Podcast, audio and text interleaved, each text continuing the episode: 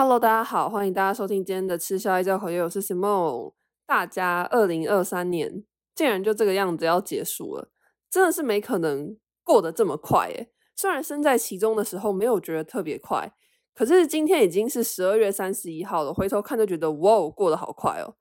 那我今天这一集呢，其实是想要。录给我自己，也想录给大家。就是我觉得大家在回顾今年这一年做的决定，或是你做过的事情，你做出的选择的时候，一定会有那些你觉得啊，怎么当初会做这个决定啊？为什么当初不那样做的这种时刻嘛？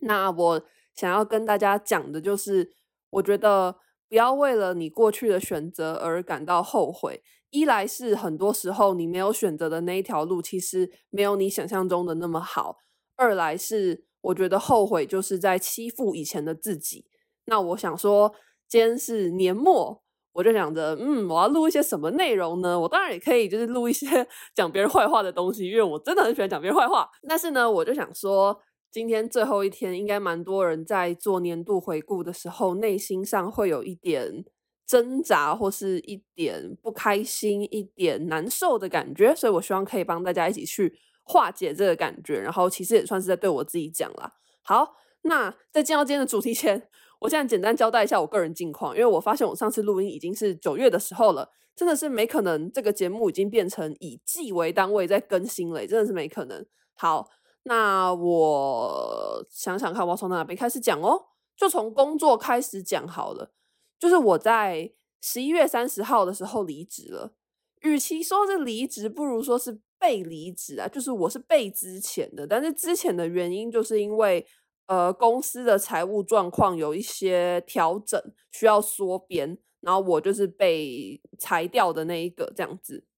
但大家不用很替我感到伤心，因为我在十四天后。就找到新的工作，而且在我生日那一天拿到 offer，我自己都觉得蛮神奇的。那在这边偷偷跟大家讲我的新工作，你听到赚到。我新工作在天下杂志的天下实验室，然后我一样是负责影片还有 podcast 的企划这样子。但是我其实也是有一点小紧张，因为我还不知道我可不可以过得了试用期。我是觉得应该没有什么问题啊，我是很相信我自己的。但就是反正跟大家分享，就是大家不用担心我，我现在就是已经找到新的工作，然后一月二号要去报到。我内心其实是蛮期待的，但是我其实也会有一点小担心，就是不知道同事人怎么样。因为我上一份工作同事人真的是非常非常好，就跟我真的是超级合拍，合拍到一个不行。就我们。可能喜欢的音乐啊、或是我们喜欢的一些网络上的流行梗啊，我们在意的议题啊，或是我们的政治立场什么什么的，就是几乎都很像，所以聊起天来就很开心。然后我也真的是跟我的同事一直到现在都还是有在联络。我觉得与其叫他们同事，我会把他们叫做朋友。就我觉得他们真的是我的朋友，然后我们也一直都有在联络啊，约出去啊什么什么的。所以我自己是不知道，就是呃一月二号去上班之后。同事会不会也这么好？而且你知道吗？就是我一直在担心一件事情，就是我在想说，我要跟人家自我介绍我的兴趣，我要讲什么啊？因为其实我少数可以搬得上台面的兴趣就是弹吉他。我所谓的搬得上台面，不是指说我的吉他弹得有多好，因为其实我吉他弹的也是哩哩啦啦，就我也没去找老师，我就是自己就是呃看到喜欢的谱我就来练，或者喜欢的歌我就自己乱抓和弦，然后弹一弹这样。所以其实我吉他也没有很厉害，只是。我实在是一时之间呢想不到什么我可以说出口的兴趣，就我总不能跟别人说我的兴趣是讲别人坏话吧？就 所以我也不知道我要说什么。但如果我讲我会弹吉他的话，是不是很容易尾牙被抓去表演呢？啊，但是我弹得这么烂，我也没有想表演啊，所以我现在就也是陷入一个小苦恼当中，我不知道我要说什么兴趣。好，但反正就是跟大家简单讲一下我个人近况啊，就大家嗯不用担心我，我不在的日子也都有在好好生活，然后。很多时候其实都是下班之后就觉得整个人好累，不是因为可能工作上压力太大什么，就只是真的是身体上觉得很累，然后回到家真的就是只想要躺着，什么都不想做，然后也没有什么特别很想要说出口的话。有一部分可能是因为以前我要靠说话排解情绪，我现在已经不太需要，就我觉得我现在内心其实还蛮稳定的，所以不太需要靠就是讲话去发泄情绪这样子，所以就导致一直没有什么更新。对，但是我今天来更新了，而且我今天还是带着一个任务的，因为我今天要帮我的好朋友宣传，我要帮他夜配，所以大家记得要听哦，要听到最后，很重要哦。或是你可以点开资讯栏。好，那现在我们就进到今天的主题，就是我想要跟大家聊有关于这个做出选择啊、后悔啊的这种感觉。就是我不知道大家是常常后悔的人吗？我觉得我以前是一个非常常因为羡慕而导致后悔的人。就我很常会羡慕别人，我会可能羡慕那些学历比我好的人，然后我就会后悔说，哦，如果我当时也努力一点，我会不会现在也可以跟他念同一所学校，念同一个科系，或是我可能看到那些工作很好的人，我所谓的好，就是他呈现给我的那一面很好，比如说，呃，看起来薪水很多，呃，看起来工作内容很有趣，然后办公环境很漂亮，什么什么，就是这些他展示在外面的好，我看到之后，我就觉得很羡慕。然后我就会觉得说，哦、如果我当初怎么怎么样一点，我是不是也可以进到他的那个领域这样子？那因为这样的羡慕就会引发我就会开始后悔说，那我以前选择做这个是正确的吗？我是不是在浪费时间什么什么的？你就会冒出很多这样的想法。那我觉得有这样子的感受是非常痛苦的一件事情，因为就是当你回想这件事情的时候，你已经没有办法去改变了，所以等于说。你让你自己陷在一个非常不舒服的情绪底下，可是你又没有办法做什么，因为就是发生了，不然能怎样？对，所以就我我以前蛮常被这样卡住了，然后觉得不是很舒服。可是我后来就慢慢发现，其实好像我没有选择的那条路，并没有我想象中的那么好。很多时候只是因为我没有选择它，所以我看不见这条路上会给我哪一些不好的东西。那我只会看到它的好。因为我没有去选择，我就会美化它嘛，所以我才会一直觉得说啊，早知道当初选那个就好像还比较好。那我之所以会对现在的选择觉得不好，也是因为我真的就是亲身实地的接受了这个选择，然后去做，所以也才看见了啊，原来这个选择也有不好的地方嘛，这样子。所以就怎么讲，不能说没有做过的那些选择都一定很好，很多时候只是。因为你没有做，所以你才去美化它，但其实它没有这么好。而且我也发现，就是很多时候适合别人的东西，不见得适合我自己。比如说，我以前也会羡慕那些就是成绩很好的同学，然后念了很好的学校，就感觉他们的人生好像因为读了这个学校，就一辈子都有一个东西可以说嘴这样子。可是我后来就自己仔细去想，那如果我今天把他的福气给我，我可以接得住吗？就我觉得我可能也接不住诶，因为我就不是一个在考试上面特别厉害的人，就我理科就真的很烂，烂到一个不行。所以今天就算你把我塞进可能第一志愿，我也会读得非常非常痛苦，我读的绝对是不会快乐，而且有可能还考得很烂。所以我就觉得说，就算我羡慕别人的生活，可是那个人的生活真的适合我吗？认真去想，就觉得其实也不一定。所以就。哎，好像也没有什么好需要去羡慕别人，或是好需要去后悔的，因为就真的每个人都不一样。我觉得我一直到很大，我才逐渐可以理解并且接受个体差异化这件事情。就每一个人其实都是不一样的个性，不一样的存在。这个不是说什么哦，弱者的自我安慰，就真的不是。有些人他就是特别擅长认真读书，他就是很能够去掌握考试的重点。但有些人像我。可能哎，我在文科方面就真的很厉害。比如说像我现在在录这个 podcast，我根本没有写任何稿子，我就躺在床上，我甚至刚刚还经痛，我突然就很想录音，我就坐起来开始录。有些人可能是像我这样，就是很会说话，但是哎，什么什么地方就比较弱。比如说像我的美术就超级弱，就我以前国中是差点我的美术要被当掉那种程度，我超级不会画画，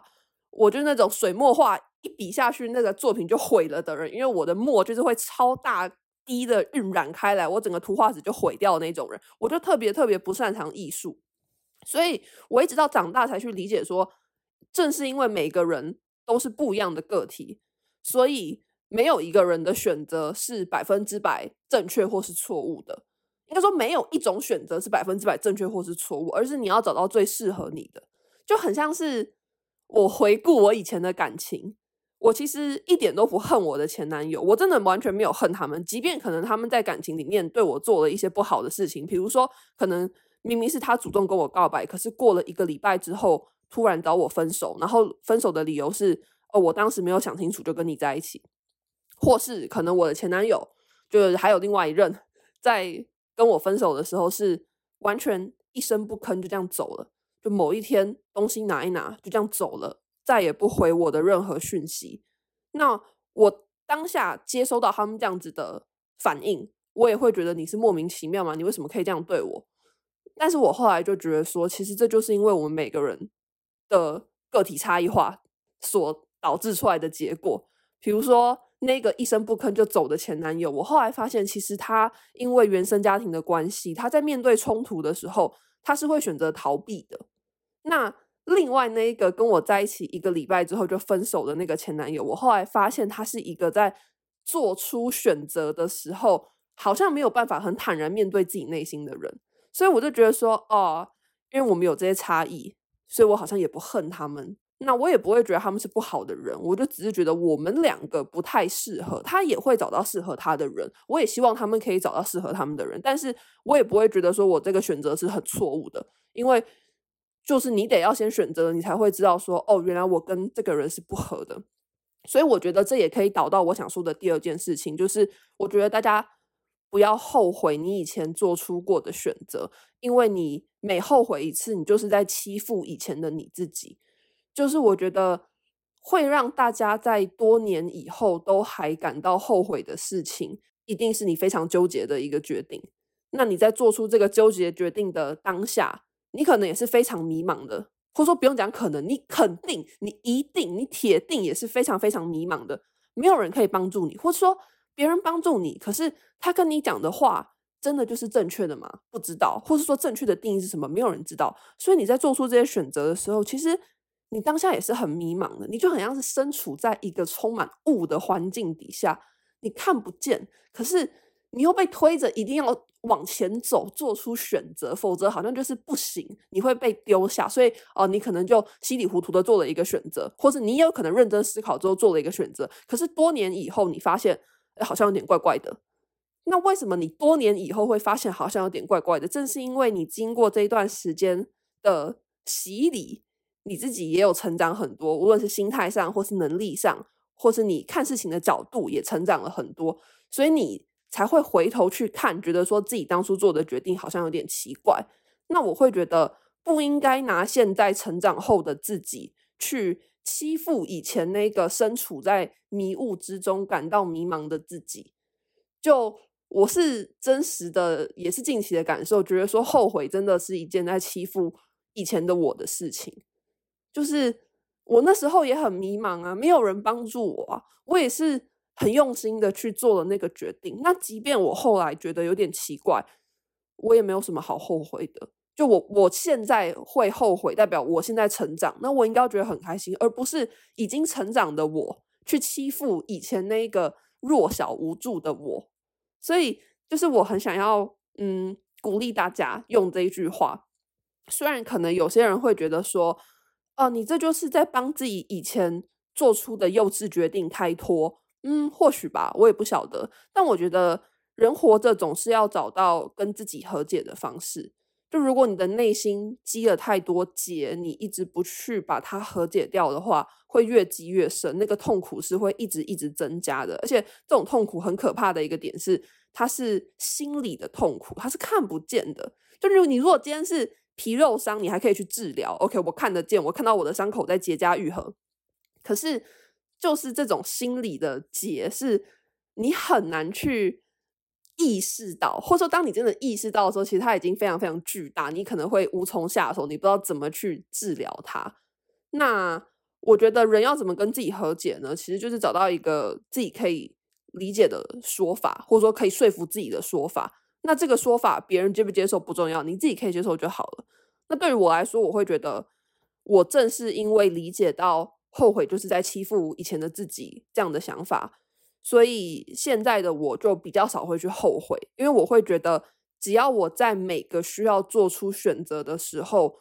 我都很用心的去对待，那事后就没有什么好后悔的，或是说，就算呃坐了时光机回去那个时期，我可能还是会做出一样的选择，所以我会觉得说，无论你是学生，可能你现在正在面临大考。或是你要填志愿。那如果上班族的话，可能你在面临要不要离职，要不要转职，感情可能面对要不要告白，或是要不要分手，要不要离婚，或是家人可能面对要不要跟家人好好说话啊，要不要把就是跟家人之间的这个心结解开什么什么的。我觉得人在面临这种选择的时候，其实你当下都不会知道你做的这个选择对不对，或是说这个对与错，可能在多年以后会有很不一样的反转。我等下可以举例，但是。总之，你在当下，你其实也是不知道你在做这些选择的时候是对还是错，因为我觉得人生就是根本就不是像学校讲的那么简单，人生没有正确的答案，我也不知道。但是只要你在每个需要做出决定的时刻，很用心的去对待，那我觉得，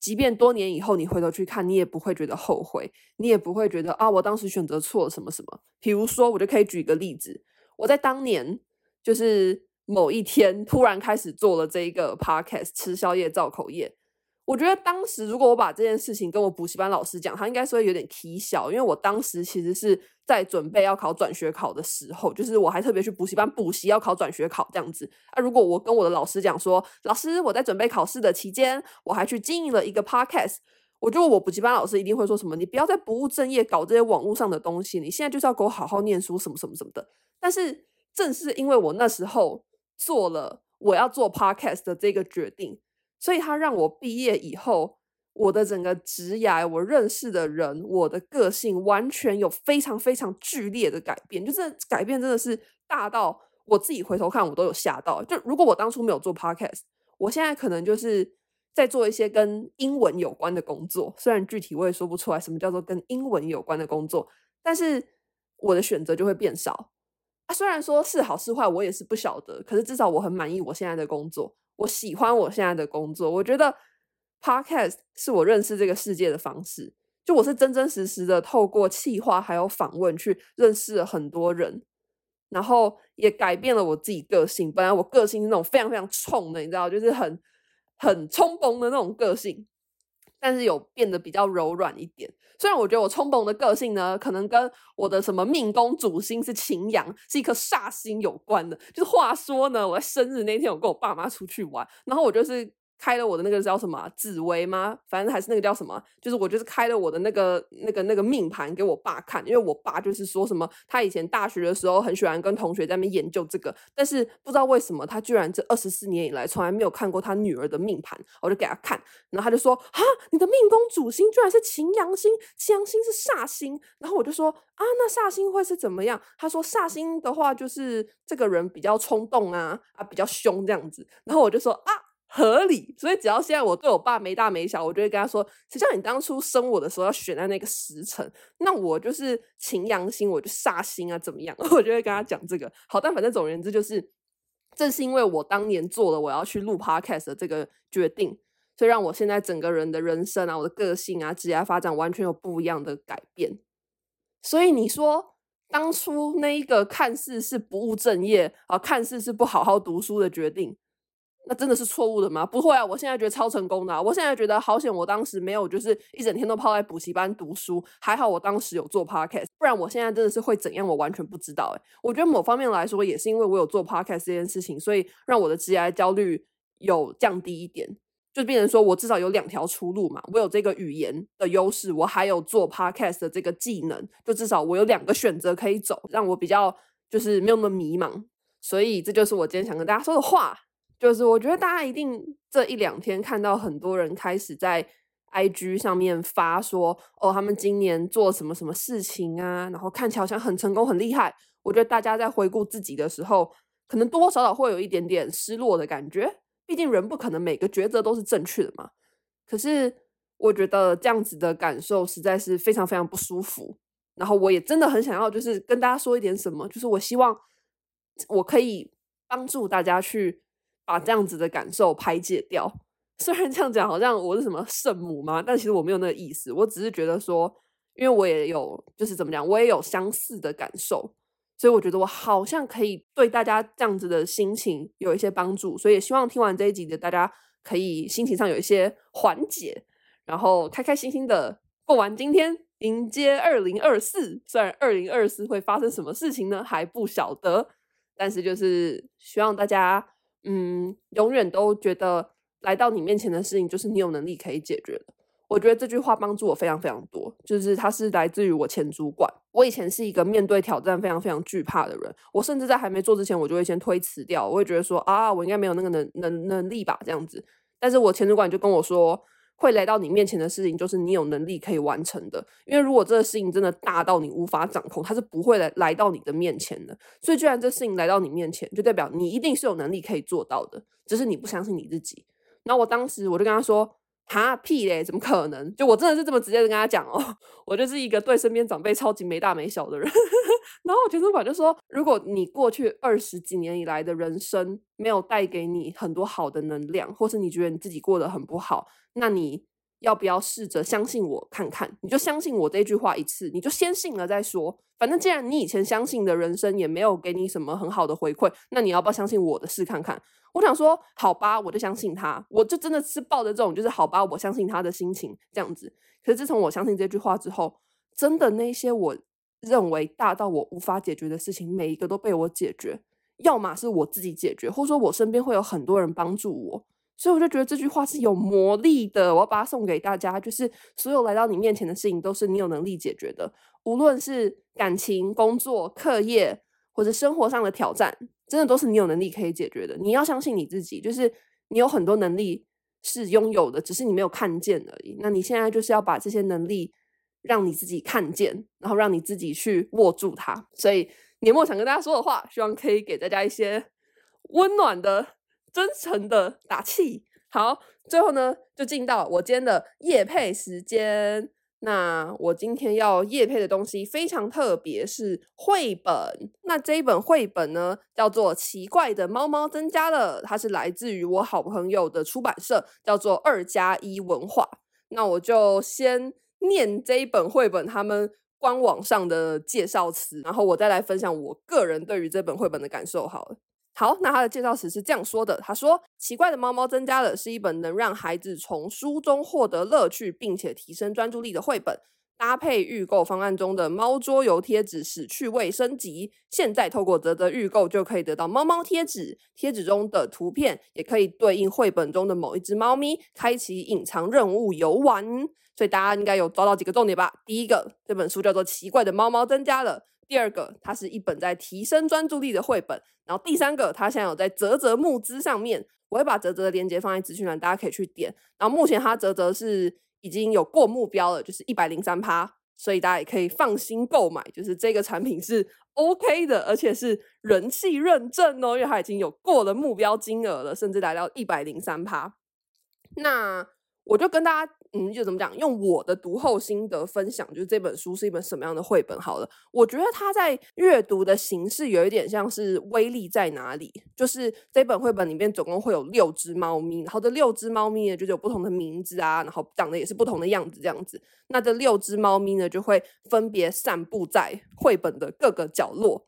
那大家就可以带着你的小朋友，或者你自己也可以，你就可以去找出说这一些猫咪在哪里。那我觉得它每一页的插图都非常精致，就精致到那种你会想去看说，诶，这个人到底在干嘛的那种插图。它并不是只是哦非常枯燥的画一些呃无聊的树啊，然后把猫咪塞进去什么的，没有。我觉得那个绘者在。绘制这本绘本的时候，应该是非常非常用心，因为它是细节到就是每个人物的表情啊，或是可能他这本绘本里面会有一些建筑物的呈现，我觉得是非常非常细致的，很值得大家去看。那我刚刚有提到说这本绘本有一个搭配桌游嘛，它的那个桌游也是一个记忆力桌游，它是一个翻卡的游戏，就是一个翻卡配对游戏这样子。那它会加入一些特殊规则的卡牌，让这个翻卡游戏不是只是说哦翻了啊找一样这样子，会有一些特殊的规则这样。那这个桌游我自己觉得。如果是一大群大人在玩的话，可能会觉得有点小简单。但如果是大人跟小朋友，或是可能过年的时候，你知道那种就是亲戚大家在一起的话，就会蛮开心的。因为我觉得不同年龄层的人搭配在一起玩会比较适合。大人就还是去玩狼人杀好了，就是玩一些心机的大人应该要玩的游戏。总的来说呢，我觉得这本绘本是一个非常用心，而且很温馨，然后又很可爱，很适合送给小朋友的一个绘本。那至于你说，送给几岁的小朋友比较适合呢？嗯，虽然我觉得那书上都会有写说什么它适用的年龄啦，可是我觉得这其实还是很因人而异吧。所以大家如果对这本绘本很好奇，或者你想知道说，诶，比如说我想要买一个礼物送给六岁的小朋友，不知道这一本绘本对他来说是太简单还是太难的话呢，我会把。啧啧的连接放在资讯栏，大家可以点开资讯栏去看。就是我觉得，与其参考那个书上的年龄，你不如自己去看一看这个书的内容，应该会来的比较实际。那目前泽泽的话呢，募资还在进行中，所以大家可以趁现在赶快去买，就可以享有比较优惠的价格，而且你还可以使用到我的折扣码。我的折扣码呢，非常的特别。我的折扣码叫做 show 零七三零，那个 show 就是罗志祥想象的英文名字 show，大家不要怀疑。为什么会取这个折扣码呢？就话说呢，我朋友呢就是跟我讲说呢，要我想一个折扣码的名字，因为就是他要设定嘛，就可以有一些折价的优惠给听众这样子。然后他一马上跟我讲这件事情，我就说我的折扣码要叫做 I love Show Lo，。就是我要叫做我爱罗志祥，就是毕竟我是真的很爱罗志祥，而且我觉得我的听众应该没有人不爱罗志祥的吧？就是我们一起讲了这么多罗志祥的坏话，所以就跟我朋友说我要叫 I love Show Lo，然后他就说 I love Show Lo 太长了。我想说，哈，I love show low 太强，那我要怎么展现我对小强的爱呢？我就跟他想了很久很久，然后最后他就提议说，不然我们叫做 show 零七三零，因为零七三零就是我们想象罗志祥的生日。然后我就说，哎、好像还不错，哎，而且就是 show 零七三零，好像是罗志祥以前会用的什么游戏 ID 啊，或是他的。什么 Hotmail 账号开头之类的，show 零七三零，他的名字 加上他的那个生日，我就觉得这个折扣码真是太棒了。所以我的折扣码就是 show 零七三零，我一样会放在资讯栏，让大家购买这本绘本的时候还可以享有想象的爱哦。听起来在在诅咒，好像不是很吉祥。好啦，今天这期节目就到这边结束了，非常非常谢谢大家。哦，对了，顺带一提，这一位朋友他其实是我的听众哦，就是他是。呃，唯二从听众转成我线下朋友的人，很酷吧？我觉得这缘分也是很特别。就我是一直蛮相信，假设今天我跟大家，就现在在听 podcast 的大家，你们出现在同一个时空的话，我们应该也会是蛮好的朋友。因为我觉得会喜欢吃宵夜造口业这个节目的人呢，应该也都是跟我个性非常非常像的人。否则，我一个个人特色在节目展现的如此鲜明的人。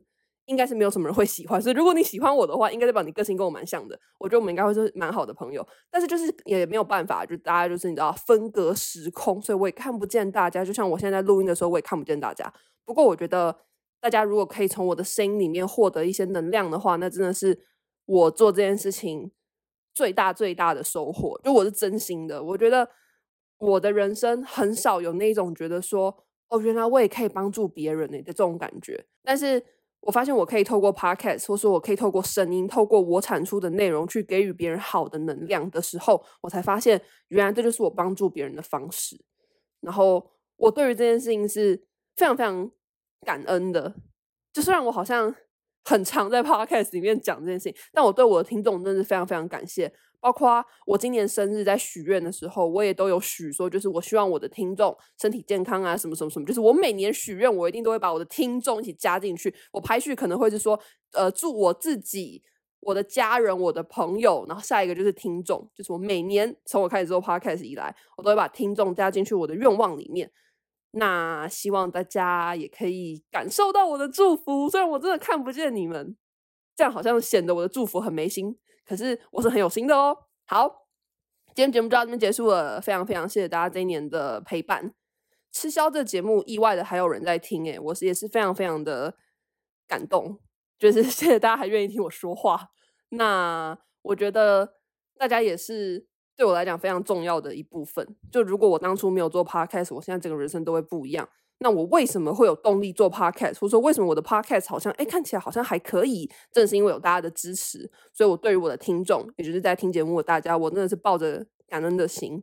我是真心的，我很谢谢大家。希望大家明年，嗯，我也没有要祝大家一定要很成功什么的，就是人生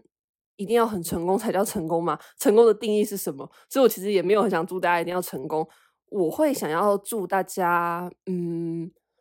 我觉得，希望大家在每一天晚上睡觉以前，当你躺在床上闭上眼睛的时候，你都可以感觉到我今天还活着，真是太好了的这种感觉。就我希望大家可以每一天都有这样子很幸福、很满足的感受。那我们就下次再见啦！祝大家新年快乐，明年见！我就是会跟人家讲明年见的人，我真的好无聊。大家明年见，拜拜。